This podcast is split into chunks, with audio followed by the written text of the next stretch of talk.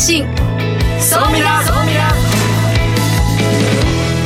リスナーの皆さんこんにちは。大野康則です。榎木戸典子です。この時間は総ミラ相対的未来情報発信番組をお送りしていきます。ニュースや情報をもとに仮説を立て予測することが可能な相対的未来につながるヒント総ミラをリスナーの皆さんにいち早くお届けしていく情報番組です。パーソナリティは大野康則さんです。よろしくお願いします。よろしくお願いしますさあそして総ミラを盛り上げてくださるのは日本能率協会総合研究所マーケティングデータバンクエグゼクティブフェロー菊池健二さんです。はい、えー、菊池健二です。よろしくお願いします。今日はですねこの市場は本当に青天井なのかなみたいなそんな市場について取り上げたいと思っています。よろしくお願いします。よろしくお願いいたします。さあ大野さん今日は私たちちょっと離れ離れの放送なんですよね。そうなんです。久々にユースト放送と。あ、はい、ズームか。ズーム放送かそうですね、はい、はい、よろしくお願いいたします。では本日未来コンパスゲストをご紹介させていただきます。株式会社アクセルラボ代表取締役の小暮学さんです。小暮さんよろしくお願いいたします。よろしくお願いします。小暮です。今日はあのスマートホーム。未来のですねその住宅、まあ、皆さん未来と思ってるかもしれないけど実はもうすぐそこまで来ていてその話をちょっとたっぷりお話をお聞きしようかなと思ってますいろいろつながる家ってことですよね。そうなんです。楽しみにしています。はい。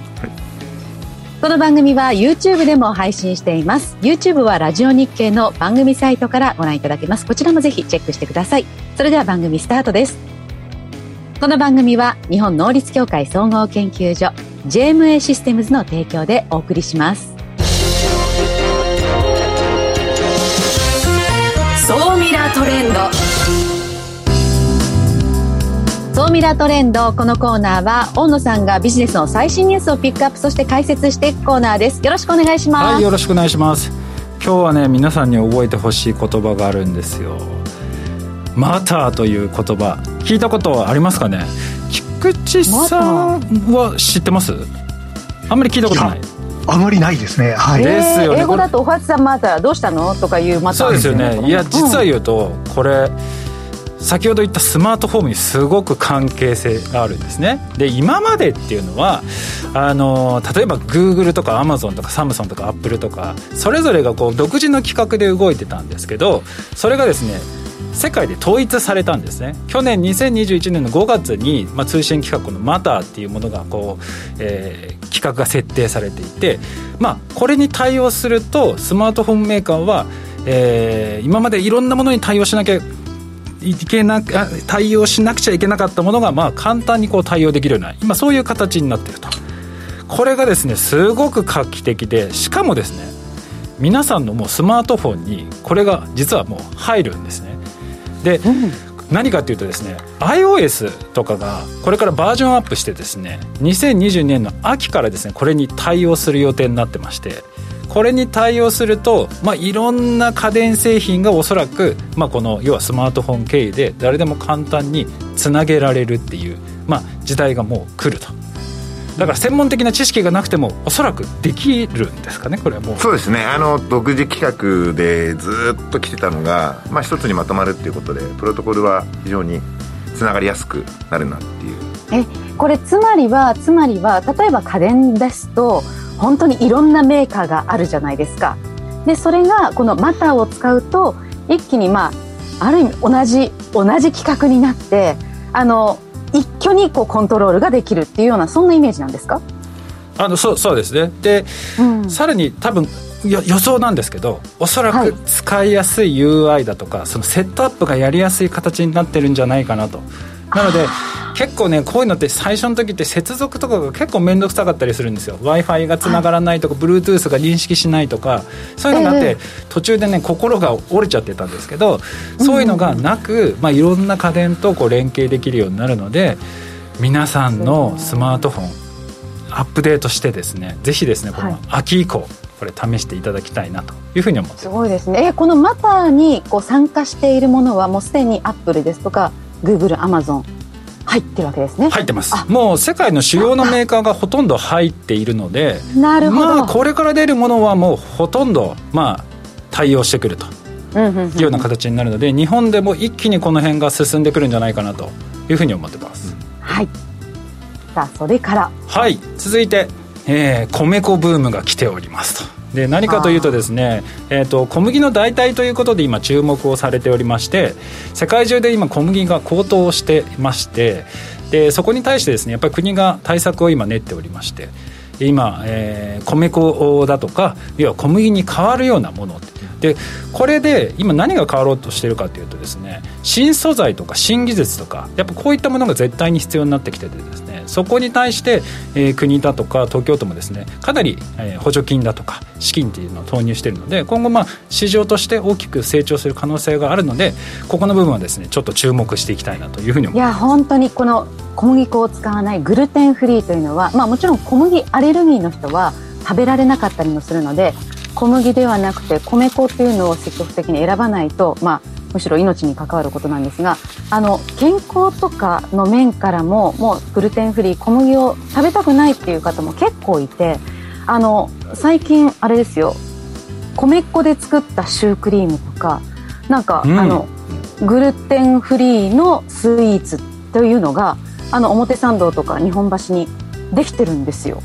いや広がってきてますね。そうなんか広がって少しまだまだその価格はあの普通のあの小麦粉のスイーツよりも高めな設定にはなってるんですがいや本当に普通にデパ地下で買えるように今なってきてるんだなっていうのも最近の動きですね。だからこの辺の代替系食品っていうのを目にする機会っていうのはこれからどんどん増えてくるんじゃないかなと思います。はい。続いて、えー、NTT データがですねノーコードでそのアプリケーションを作れるというシステムっていうのを最近公開をしてですね。で話題になってるんですけど実は言うとこれあの NTT データだけではなくてですね今いろんなところでこのプログラム要はプログラム書かなくてもアプリケーションが作れるみたいなそういう今システムっていうのがどんどん出てきていまして今後ですね企業がこの新規開発するアプリケーションの約60%が今後このノーコード要はエンジニアじゃなくても簡単にまあアプリケーションが作れるみたいな、まあ、そういう時代になるというふうにも言われてまして今後そのノーコードというキーワードというのは今後すごく重要なキーワードになってくるかなというふうに思ってます。うん、さあそして今週の世界初の日本のニュース大野さんよろしくお願いします。はい、えー、これはねちょっと面白いなと思って波の風圧を利用した発電ということでこれ今までなかったようなものなんですけれどもなんかあのゴリラさんはサーフサーファー。はいサーフィンやりますね、はい、やっぱ波の風圧って結構すごいんですか？あの来ますねそれなりには。ただどどうなんです？波の風なのか風があるから波が立ってるのか。ねちょっとわからないですけど、ね、なんかこのよ打ち寄せる波が起こす風圧を利用してタービンを回して発熱すると。でまあ一般家庭に送るというよりかは養殖で使う例えばエネルギーに使っていくとか、まあ、自動給餌器だとかそういうのだと思うんですけどその地域でそれ作ってそれ地域で消費していくみたいなそういう流れでちょっと今までになかったタイプのものだったので非常にちょっとどういう結果になるのか非常に楽しみだなと。えー、これはどこでどこで始まってるんですか？これはですね東北ですね。岩手県。東北です、はい、ああそうですか。いやでも本当にエネルギー問題というかそのあたりがね今旬の話題ですよね、はい、ありがとうございます。ここまでは総ミラートレンドでした。一旦 CM です。相対的未来情報発信。総ミラ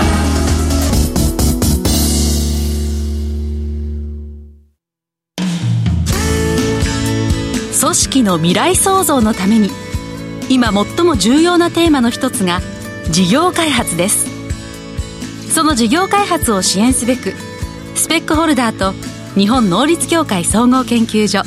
あつらいの3社が新サービスをスタートしました。まずは総ミラウェブサイトから「モンジュ MONJU プロジェクト」のバナーをクリック。専用サイトからご相談ください。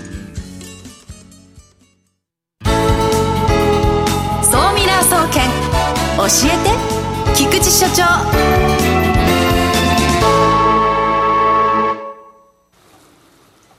最新データから未来がわかる総ミラ総研教えて菊池所長のコーナーです。菊池さんよろしくお願いします。はい、えー、こんにちは。今日もよろしくお願いします。はい今日はですね市場が青天井なのかな？この市場はというですね、えー、急成長市場の話題を取り上げたいと思います。はい、はい。で、今日取り上げるのはですね、まあ話題に事欠かないですよね。今日の日経新聞を見ててもたくさん出てましたし、この市場は2024年から2030年まで、まあ6年ぐらいの年月で10倍程度、世界で成長すると言われている市場です。まあ株の世界だと、天馬川株っていう言葉があって、要するに10倍成長する株探そうよみたいな話がありますけども、いやいや、10倍成長する市場なんてそんなにありませんから、そう考えると、やはり誰もが注目しておきたい。このマーケットは一体何かという話になります。うん、ということで、もう旬のネタにですね、メタバース。あはい。メタバース市場はですね、グローバルで見たときに、まあ、あの、これから順調にいくと、2030年には、まあ、日本円にして約14兆円ぐらいのマーケットに成長しますと。それが先ほど申し上げた2024年から対比をすると10倍ぐらいですねという話ですと。で、これただメタバースの市場って見方によって調査会社によって全然データの出方が違うんですけども、ただ、あの少なくとも市場がシュリンクすると言ってる人は誰もいないと。いろんな意味で市場が伸びていくと。いうことでですね、あの多くのビジネスパーソンの注目の的になっていて、はい、つい先日、先週ですかね、グランドハイアット東京でメタバースのイベントがあって、いろんな企業の方が出展していて、あの、経済ニュース関係も多分このネタが非常に多かったんじゃないかなというふうに思っています。ちなみに、ちょっと聞きたいんですけど、はいはい、あの、こういうデータって正直言うと10年ぐらい前から今年は VR 元年だとかって、はい、AR 元年だって毎年言われ続けて、なんか毎年こううまく伸びてなかった気がするんですけど、菊池さんから見ると、今年というか、この直近は、今までとどの辺が違うから、この実際にこの拡大が見込まれているというふうに想定されます本気で取り組む企業が増えたんだなと思います。なるほど。はい。その本気度合いを見てると、どうやら狼少年ではなさそうだというふうにですね、私的には思います。はい。そう考えると、例えばあれですよね。まあ、あの、ICT の有力な会社さんとかですね。あのプラットフォームはゲーム業界。あとは結構メタバースで変わるって言われてるのがファッション業界ですよね。はい。もうデジタルの世界でファッション業界は変わるって言われていても、そういう方向に持ってこうよという話になってると。あとは。ですよ。なんかイタリアのブランド、ププラダ？はい。プラダの売り上げを今このメタバースの中のファッション業界での売り上げ、メタバースに着せるファッション、がもう上回ってるんですって。マジですか？そうなんですよ。マジですか？マジですか？いや、本当に。ちょっとわからないのすげえな。え？そう、だからもう多分これから今、あの、菊池さんおっしゃったように、その小売りが、その、リアルなものじゃなくて、メタバースの世界で、えー、着るもの、使うものというものをもうこれからその部署を作っていくっていう動きは結構あるみたいですね。そうですよね。東京ガールズコレクションがメタバースでやられたりとか、そういう世界観じゃないですか。で、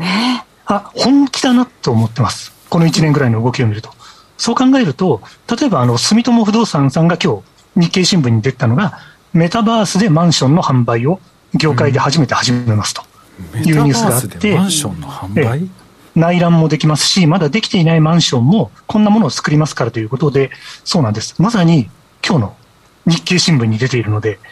バーチャル内見みたいな。ああ、なるほど。いう形ですよね。なるほど、なるほど。そうですね、そうですね、そうですね。はい。で、そういう意味でいくと、まあ、メタバースのマーケットはご承知の通り、そういうサービスのマーケット、マーケットプレイスもあれば、構築するプラットフォームで稼いでいる会社もいますし、あとは、大野さんのお話もあったヘッドセットとか AR とか、あとは、総ミラゲストで前に楽天の方来てくださいましたけど、NFT とか、そのあたりも総称してメタバースといったときに市場としては大変期待できるということで、うちの会社もトレンドレポートっていうレポートを作ってお客さんに広く配ってるんですよね。はい。というのは YouTube にご覧、YouTube ご覧の皆様だと見ていただけると思います。で、あとちょっと参考までにですね、これ皆さん見ておられますかね？バーチャル渋谷とか、バーチャル大阪とか。はい、行きました。あ、さすが。行きました。さすがですね。あの、そうですね。あの、今年になって大阪版ができてますよね。あの、クラスターというですね、プラットフォームを作ってる会社さんが KDDI さんと組んで取り組まれてる、はい、取り組みですけども、あの、まだリスナーの方で見てないなという方はですね、こういうことを、ところを実際ご覧になってみて、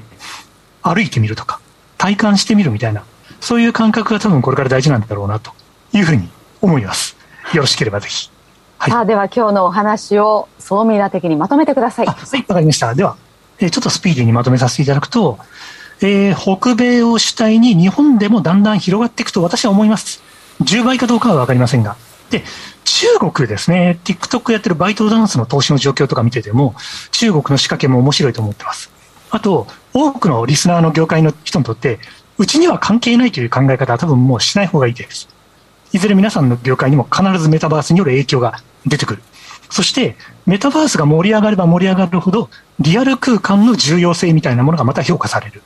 両方で大きなマーケットができると、とっても期待しています。はい。ここまでは、総ミラ総研教えて菊池所長のコーナーでした。相対的未来情報発信、総ミラ。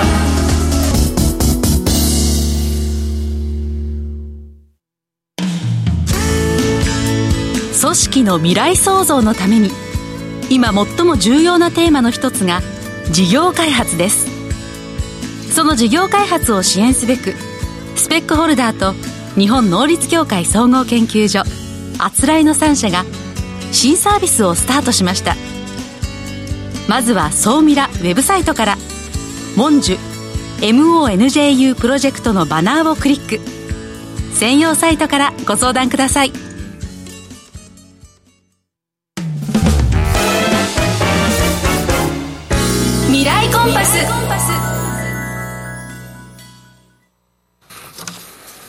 未来コンパス、このコーナーは未来への羅針盤コンパスを手にすべく魅力あるゲストをお招きしまして最先端情報をお聞きしていくトークコーナーです。本日のゲスト改めてご紹介いたします。株式会社アクセルラボ代表取締役の小暮学さんです。小暮さんよろしくお願いいたします。よろしくお願いします。いやこの日本のねスマートフォームは多分小暮さんにかかってるんですよ。頑張ります。そうなんですよ。ただねやっぱりまだその一般的にスマートフォームを導入されている人たちも非常に少ないしサービスを知ってる人たちも多分非常に少ないと思うのでまずそのアクセルラボという会社が一体何をしている会社なのかちょっとその説明からちょっとまずは入りたいなと。はい。どんなことをやってる企業さんになるんですか？あの、まあ、私もアクセルラボは、あの、日本の住宅を、えー、デジタルによってスマート化し、えー、暮らしを次のフェーズへ、こう、まあ、ソフトウェアってアップデートあるじゃないですか。で、そういう意味で、まあ、その次のフェーズへアップデートしていくというのを、えー、我々のビジョンですとか、えー、っていうのに掲げて、まあ、日本のスマートフォーム市場を、まあ、今、作ってる。で、これから牽引していこうということでやっている会社になりますね。はい。で具体的には、えーと、いろんなメーカーさんが機械を作りますと、はい、でそれらをつなぐための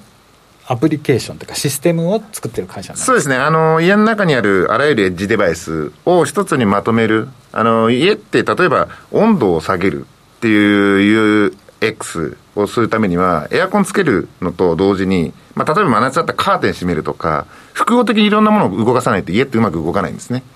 でも、まあ、カーテンメーカーもありますし、えー、電気メーカー、まあ、えっ、ー、と、エアコンメーカー、全部違いますんで、まあ、それを束ねる家の OS 的なものを、プラットフォームを作っているのが我々スペースコアっていうプラットフォームになります。大丈夫ですか？菊池さんとかも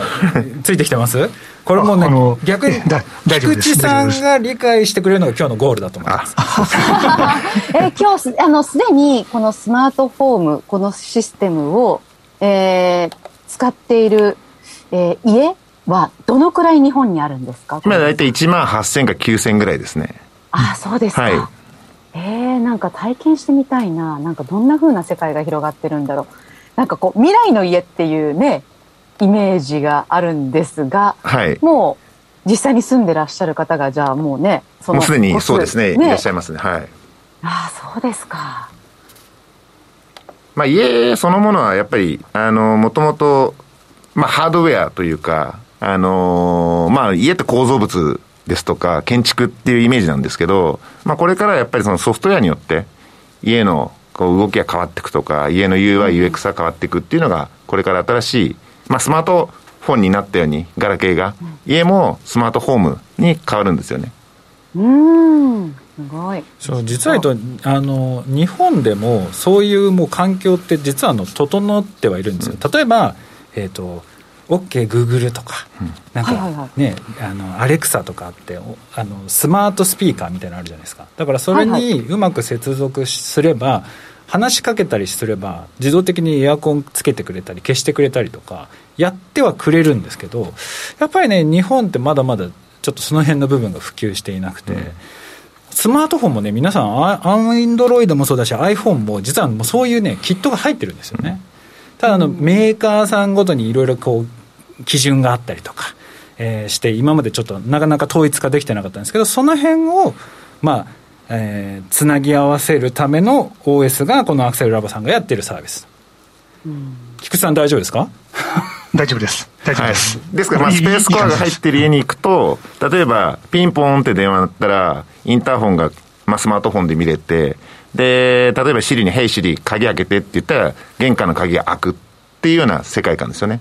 これは OK、Google でもできますし、シリでもできますし、Amazon Alexa でもできるんですけど、で、我々がそのプラットフォームを作ってるんで、それを今度、アマゾンですとか、グーグルとか、アップルの Siri につなぎ込む仕事を、まあ、あ作業をまあ我々がやってるっていうことなんで、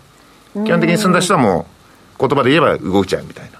な。わあ、そうですか。あの、小倉さん、それは、はい、の、やっぱり最新の、まあ、設備というか、あの、ものを入れていくとなると、新しい、新築のマンションにサービスが導入されていくことが多いのか、それとも、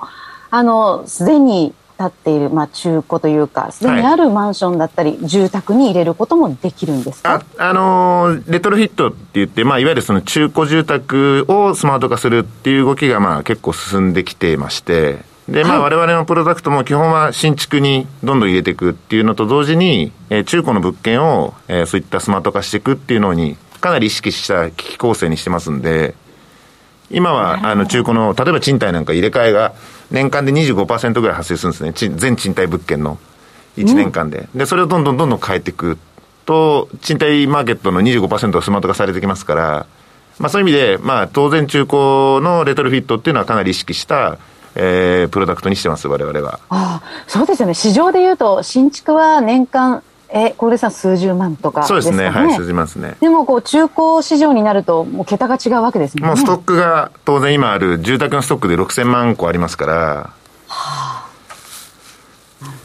あ、はい。一家に一台って考えると、スマートフォンよりも多分これから売れると思いますね、スマートフォームが。なるほど。いや、それはだって中古物件に、まあ、例えば、あの、まあ、マンション選びの時に、例えば、まあ、住宅選びでもそうですけど、あの、スマートハウス化されてますよ、スマートフォーム化されてますよって言ったら、あの、結構価値的にも上がるんじゃないですか、うん、そうですね。家賃はかなり、あの、アップサイドしてますね。で、我々も、あの、かなりデータ取れてきてますけども、今大体、我々のお客様っていうのが今、先、去えっ、ー、と、一応、去年の9月末で大体500、え150社あったんですね。で、今、今期で今年の、えー、9月おそらくそれが300社ぐらいになるんですけども、はあ、あの、中古の賃貸業者さんの管理会社さんが結構お客様でいらっしゃって、ええ、で、中古で、えっ、ー、と、入居者入れ替わった時に、リノベーションしたりですとか、スマートフォーム化して賃貸を出すというともうほとんどの物件が家賃上がってますね。ちなみに導入するのにおいくらぐらいそのかかるんですか？平均値で大体15万円程度ですね。一部屋あたり。はい。ああ、そうすると、まあ、例えばね、あの、家賃を少し上げたとしても、まあ、回収できちゃうみたいな、ね、そうですね。あの、確実に、あの、賃貸の競争力はつきますんで、あの、高いものですと本当に7、8万円の家賃が1万円上がるとか、1万5千円上がってるケースもあれば、うん、まあ、あのー、そういうのはもうたくさんありますデータとしては。だって便利ですよ。もう一度使ったらね、もうこれはね、ね抜けられないですよ。うん、あその便利そうですよねもちろん、えー、その家に着く前に部屋を、まあね、温めてくれたり冷やしてくれたりお風呂も、まあ、例えばスマホからお願いできるとであの消費電力の無駄もなくなるっていうことですよね。すごいな、コントロールが手元でできて。簡単に本当にできるようになるので。ユーザーからしたらすごい利便性上がります。で、メーカーサイドからすると、メーカーの人からすると、これど、どんな利点があるんですか？例えば私が新しくなんか証明を作りますと。はい、照明を作って、その人たちからすると、こう、どどういう、こう。メーカーっていうのはデバイスメーカーそう、デバイスメーカーですね。デバイスメーカーは、まあ、自分とこのデバイスを売るっていうのが大前提で、彼らはそれをビジネスモデルとしてますんで、あの、まあ、当然、そういったコネクテッドなデバイスって本来便利ですし、これがどんどんどんどん伸びていけば、まあ、メーカー側としては、まあ、物量が出るっていうことになるんだと思いますけどね。ねこうスマートフォームにつながりたいと思うんですけどうちちょっとエンジニアもいなくてそういう技術を分かる人もいないからって言って皆さんのところにサービスつなぎ合わせればあそうですねはい。それがこうできる。はいでもメーカーさんにとってはすごく楽ですよね。開発しなくていいわけですよね。そうですね。自分たちでその、でその専用のアプリケーションだとか例えばアプリに対応するとかっていうこともやる必要ないですね、はい、小暮さん、あの、はい。今、すでに日本では1万9000個ぐらいっていうお話でしたけど、はい。やっぱりスマートハウス、スマートフォーム進んでいるのは、アメリカ、中国やっぱりあ中国も非常にあの進んではきてるんですけど、やはり、うん。あのマーケットを引っ張ってるのはアメリカ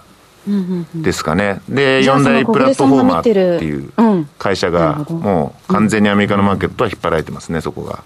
なるほど。じゃあ日本ではどんな成長を見込んでいらっしゃるのか、小暮さん教えてください。あの、今、やっとスマートフォームって10年ぐらい前からこの言葉で始めて、で、10年経って、今やっと6%ぐらいですね、普及率が。あただ、それも、あの、3年前が2%ぐらいだったんで、ここ本当3年ぐらいで一気に4%ぐらいぐんと伸びたんですね。7、8年かけて2%だったのが2年ぐらいで6%まで伸びて、で、ここから先おそらく4、5年で15、6%を超えていくって言われてるんですけど、そうなると、スマートフォームがまあ当たり前の世界にまあなると思いますし、あそうなってほしいと思ってますね、僕としては。一気に進む世界っていうのはどうでしょうか？大野さんもなんかそんな風に未来を想像されてます？あのー今までは結構メーカーもバラバラだったわけですよね。それで、それを統一するためのものもなかったんですけど、やっぱり統一する企画もできて、それが使えるデバイス、要はスマートフォンももうそれに対応してきて、で、メーカーさんをそういうサポートする仕組みもできたので、さっきのメタバースじゃないですけど、ようやくこう土壌が整ったので、これから私は来るんじゃないかなと期待をしているサービスになります。いやだからね、皆さんね、ちょっとね、ぜひね、これ、体験しないとわからないので、多分ね、お近く調べると、必ずそういうショールームありますので、ちょっとぜひですね、調べてみて、あの、行ってみていただければなと思います。えー本日のゲストはですね、株式会社アクセルラボのですね、代表取締役社長の小暮学さんでした。ありがとうございましたありが。とうございましたあり。がとうございました。以上、未来コンパスのコーナーでした。さあ、小暮さんにはこの後の総ミラアフタートークでもお話しいただくんですよね、小野さん。はい、たっぷりですね、ちょっとまだスマートフォームのところ、まだ聞けなかった、聞けてなかった部分もあったので、そこの部分、また後半戦、たっぷりあのお聞きしたいなというふうに思ってます。でもね、この本当、皆さんね、これ、ぜひですね、体験してみてください。メーカーとかいろんなところにね、この施設ありますので、これね、一度体験すると、もう本当に元に戻れないので、菊池さんもね、これ、ぜひ触ってください。わ わかりました。はい。本当に便利です。でも早速、早速、はい。でそれプラスまあ、そこからいろんなビジネスに普及しますのでぜひあの皆さんもウォッチしていただければなと思います、えー今週もですね榎野さん菊池さんありがとうございましたありがとうございました。この番組は日本能率協会総合研究所 JMA システムズの提供でお送りしました。